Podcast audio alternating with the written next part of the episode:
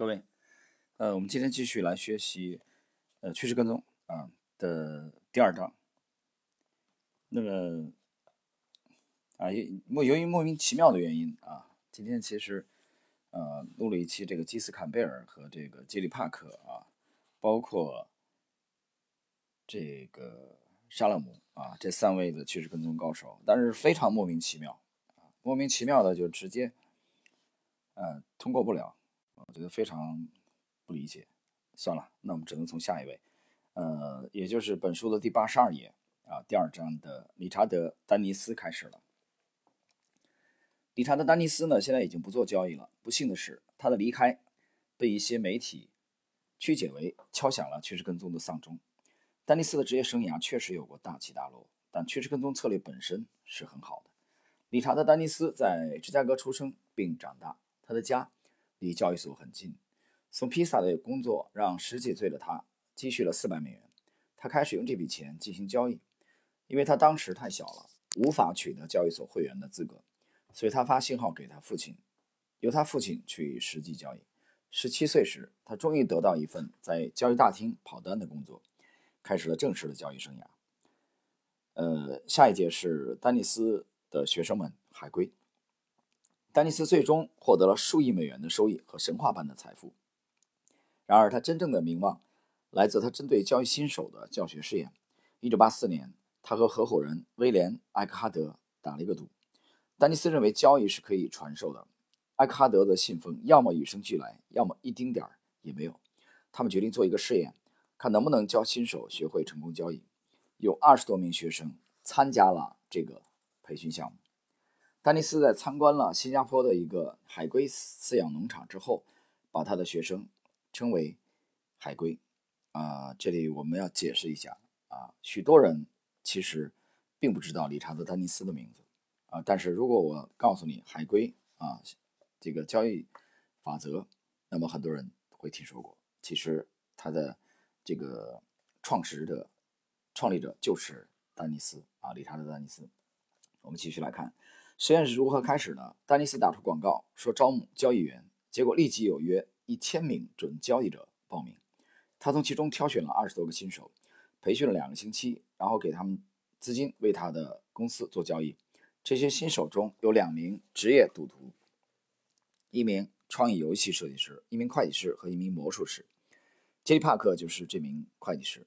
他进一步成为了资金管理的顶级高手，如今管理着超过十亿美元的资产。理查德·丹尼斯被认为是教授趋势跟踪策略的楷模，还有其他不少趋势跟踪交易者继承了他的衣钵，包括斯科塔、邓恩和亨利，他们都担任过许多成功交易者的老师。值得一提的是，并非所有的海归都是胜利者，一些海归一旦离开丹尼斯的指导，自己独立交易就会惨遭失败。他们的根本问题往往在于个人纪律性不强，以及对获利所需的心理学理解片面。当然。杰里·帕克是一个例外。这些话不是批评丹尼斯传授给学生的教育系统，这只是一个实验。有些人不能按照教导固守教育系统，或者从一开始就没有真正认同教育系统。鲜明的对比是，当海归们在二十世纪八十年代突然出现的时候，比尔·邓恩还完全不为大众所知。从那时起，比尔·邓恩的绝对绩效逐渐。渐渐超过了几乎所有的趋势跟踪交易者。如果你称他为海归，那你就错了。你要知道，比尔·邓恩这个当初的小个体户，快速养成了一些特别的习惯。正是这些习惯，使他能傲视那些曾经有领先优势的海归们。多年来，不少海归甚至拒绝承认自己是趋势跟踪交易者，而比尔·邓恩则心直口快。《金融怪杰》一书中写到海归的噱头和秘密。在今后是否能长远的帮助他们？话说回来，海龟的故事传播的如此广泛，说明丹尼斯挑选学生的标准是颇有洞察力的。呃，其实读到这里的话啊，我得讲两句。呃，关于这个交易传承的问题，其实啊，我基本赞同这个理查德·丹尼斯的观点。我认为是实际上是可以传承的啊，可以传授的。但是它有条件啊，有先决的条件。这个先决条件在于，首先。啊，这个被这个培养者、被塑造者，他对当下的自己的交易状况非常不满意啊，这是第一点，就是他有强烈的呃反省或者提升自己现有交易状况的这种欲望，而这种欲望，呃，是不是靠外力推动的啊？必须是发自内心的啊，完全自愿的啊，这是第一点。那么第二点，在他主动的啊，我只是主动或者啊被动、有意识或者无意识的接触到啊趋势跟踪策略的这种风格的时候。会与他这个与生俱来的这个气质的某些方面啊，出现了高度的契合。当然，他也可能接触的只是一些这个初级的啊，这个论道的啊，广而论道的啊一些理念的传播，但是可以引起他内心相当强烈的共鸣啊，这是第二个先决条件。那么第三，在这种情况下，我们才有可能展开查理芒格讲的啊，我的剑只留给能够挥舞它的人。所以。我认为，呃，这个一个专业的交易系统是可复制的，那么它同样也应该可以啊被这个塑造给另外一位，或者传授传承给另外一位这个有志于从事职业交易的这个投资者。但是这样的人啊，其实非常不好挑选啊。首先，我们希望这样的人啊，他是有这个良好的品德啊，诚实。守信，这个诚实呢，首先是对市场诚实，啊，对市场保持谦逊，保持敬畏，在这个基础之上，啊，但是许多的人其实你看起来这两这三点这三个特点啊很简单，其实很多人已经被踢掉了，对吧？比如说，很多人一直认为自己的交易很牛，或者说他也愿意改进，他想改进，但他只愿意在他的纬度现有的纬度改进。比如说一个高频交易者，你告诉他高频交易。当中的绝大多数人是出不来的，一生都做不出来啊！他不这样认为。那这叫什么？我说佛教里边这叫所知障啊！你所知道的会成为你的障碍。你就这么点容量，华罗这个华罗庚讲嘛，对吧？已知圈这个越大，未知圈越大啊。那有人问他，你的这个知识啊这么广博了，你还在这个学新的知识吗？华罗庚顺手。啊，拿了一个这个树枝在地上画了一个圆，啊，他说我的知识是，他画了一个大圆，又画了一个小圆，指着那个小圆对这个人讲，他说你的知识面是这样的，啊，他指那个大圆，我的知识面是这样的，啊，我的我这个圆的面积比你的大，但是越是大，面积越大，这个圆与外这个未知世界的接触面积越大，所以这就是已知圈越大，未知圈越大，啊，你你知识越丰富，你越觉得。啊，你要学学的很多。其实你，如果你的已知圈很小啊，你知道就那么点儿。那天我微信转了一句话，非常好。井底之蛙，井底之蛙并不是啊不做长途旅行，但他即使做长途旅行的时候，他还是会随身携带着他那口井。听懂了吧？他在全球环球旅行的时候，还是随身携带着那口井。那就是回到查理芒格经常讲的那句话啊。手里拿着锤子人而言，啊，每一件事都像一颗钉子，因为他是只会那么点，他只懂那么点，所以对自己的现状、交易现状不满，呃，对自己的纬度啊，意识到自己纬度的啊需要这个升维，这是想进步、想飞跃、想改善你现有的交易状况、想实现财务自由的第一步。但这第一步，很多人啊，其实。一生或许都没有迈出来。好了，我们继续本书的内容。呃，下一节选拔海归的过程啊，这里边讲这个丹尼斯如何培养这个海归交易员。呃，戴尔德鲁特利曾在丹尼斯的公司负责管理海归团队。他说他们寻找聪明人和有奇特想法的人，最终他们挑选了几名赌场玩家、一名演员、一名保安和创意游戏《龙与地下城》的一名设计者。筛选应聘者的一个方法是。让他们回答是非判断题，比如问你是不是喜欢做多或做空，不管是否对其合意。如果你认为这比较符合丹尼斯的交易方法，回答是，那么就答错了。如果你觉得按道理啊，丹尼斯会这么认为，我一开始就必须准确知道出现收益时以什么价位清仓，那么你也答错了。你可能会觉得他的策略包含了应该在所有的市场里交易相同数目的合约，或者如果有。这个，呃，十万，嗯，dollar 去这个冒风险，那么就应该在每笔交易上冒这个两万五千 dollar 它的风险，又或者获利的交易者永远不可能破产。然而你都错了，因为这些想法会使你对趋势跟踪的理解误入歧途。按照你的道理，丹尼斯会认为多数交易应该获利。面对资金的需求是好交易的一大激发因素。你甚至啊自始至终认为丹尼斯靠预感做交易。假如你有上述结论，你就不会被选上，因为这些全是错误的。从另一个角度来说，假如你回答问题是同意，我一开始应该准确知道发生亏损时以什么价位清仓，或者理想的平均收益应该是平均亏损的三到四倍，那么你会有机会，因为这些想法是正确的。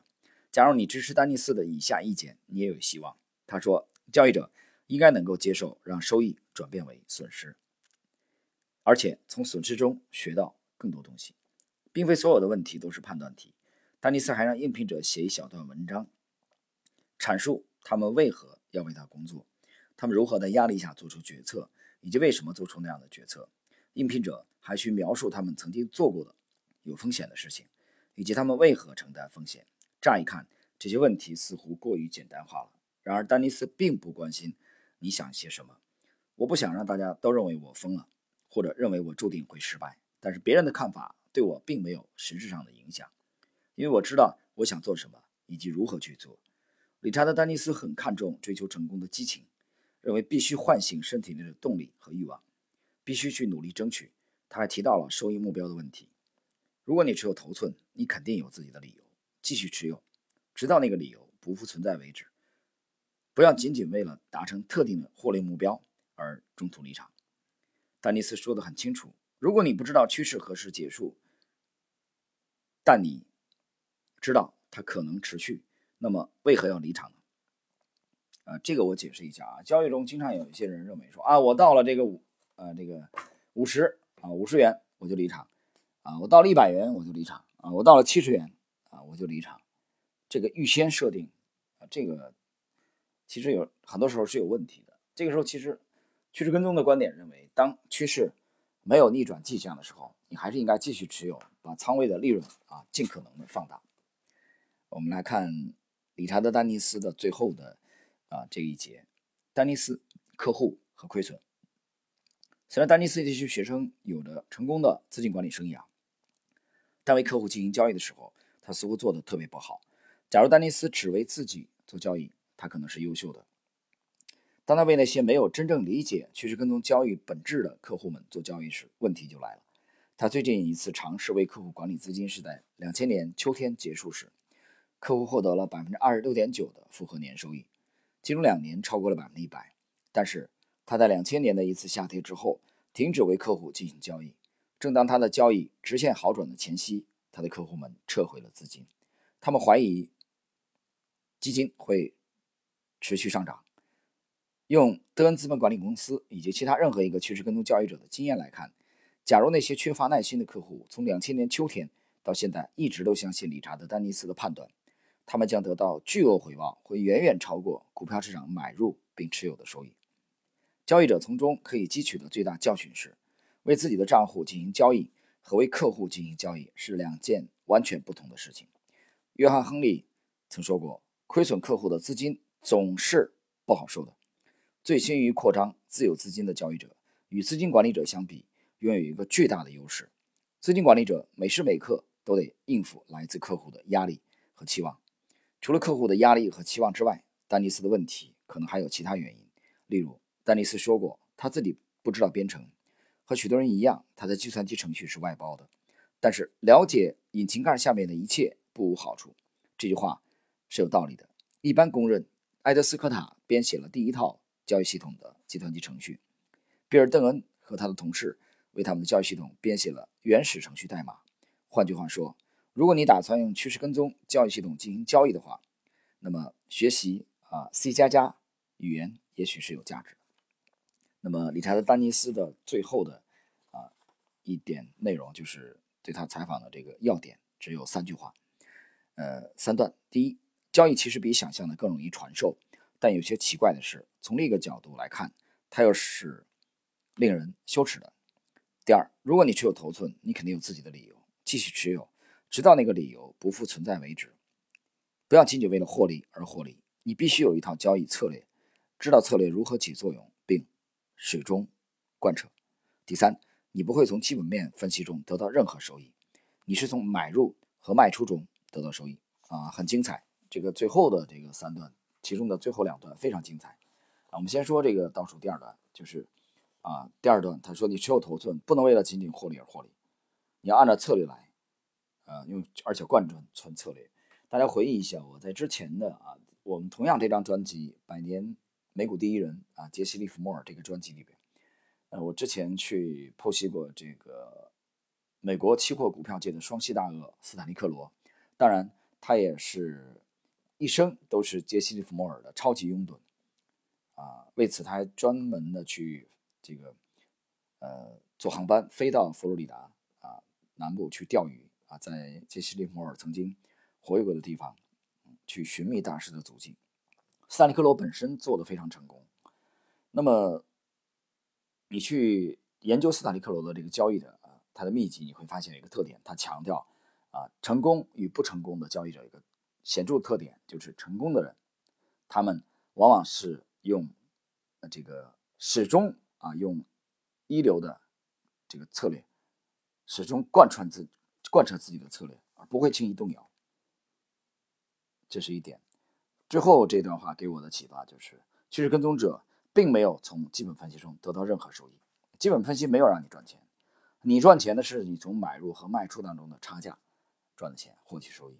所以这是非常非常鲜明的趋势跟踪的风格。那这个风格就是，呃，一切都来源于图表。好，那个我们呃今天。啊，这个理查德·丹尼斯的内容啊，这一小节啊，就到这里，非常的简短。他是当然对理查德还有更多兴趣的人，可以去再去了解一下海龟交易法则。呃，但是坦率来讲，海龟交易法则本身啊，对我的交易啊，并没有起很大的帮助。但是我只是知道啊，有这件事啊，我知道，我也认为，我也赞同。交易是可以传承的，但是海龟交易法则本身并没有给我的交易带来任何利润。好了，今天我们理查德·丹尼斯这一节啊，很简短的内容就到这里啊，后边呢我们将进入下一位这个趋势跟踪的顶尖啊交易者，他的名字是理查德·邓奇恩啊，又一个理查德。好，我们这一节。